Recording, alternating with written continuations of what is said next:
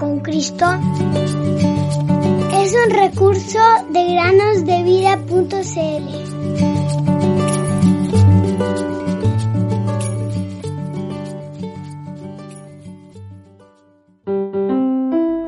De modo que si alguno está en Cristo, nueva criatura es.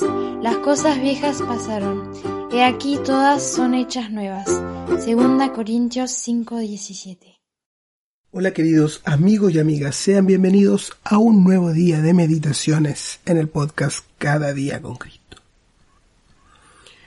El sábado pasado fui al aeropuerto a buscar a mi hermana con su familia, quienes habían viajado a los Estados Unidos de vacaciones.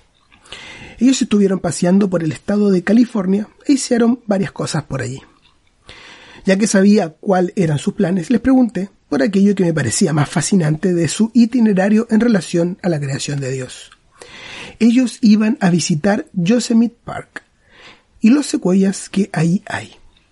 Entusiasmado le pregunté, ¿cómo estuvo la visita a Yosemite Park?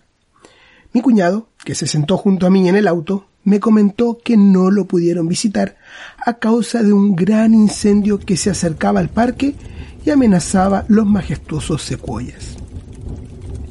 La verdad que esta época del año, que es verano en el hemisferio norte, no solo es temporada de vacaciones y verano para muchos países, sino también es temporada de incendios.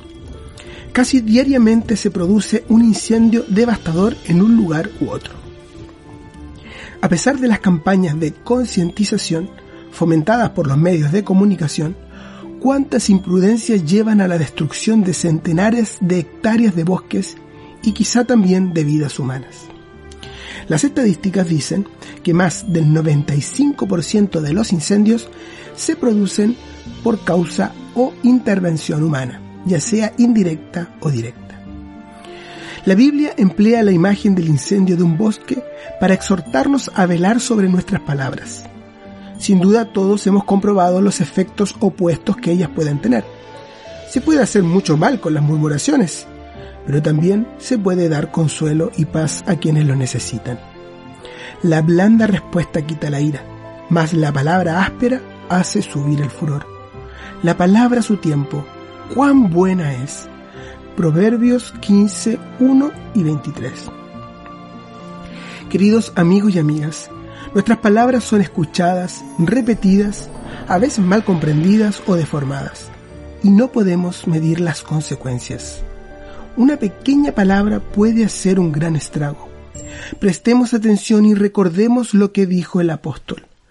Si alguno no ofende en palabra, este es varón perfecto, capaz también de refrenar todo el cuerpo. Santiago 3.2 Velemos también para no ser un medio de propagación del fuego. No prestemos atención a todo lo que escuchamos, sobre todo cuando se trata de críticas o comentarios negativos. Sin leña se apaga el fuego, y donde no hay chismoso, cesa la contienda. Proverbios 26, 20.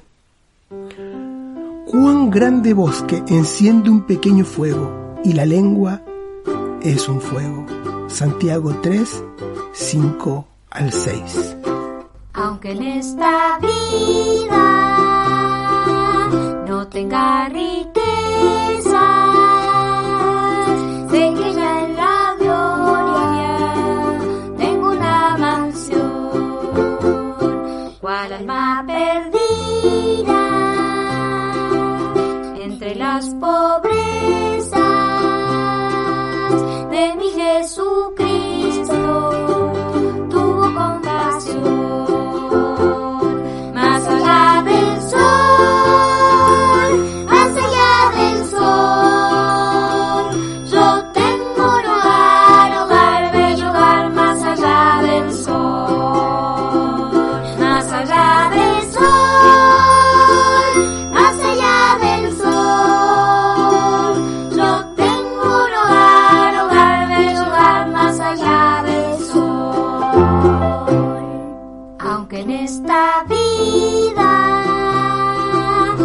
tenga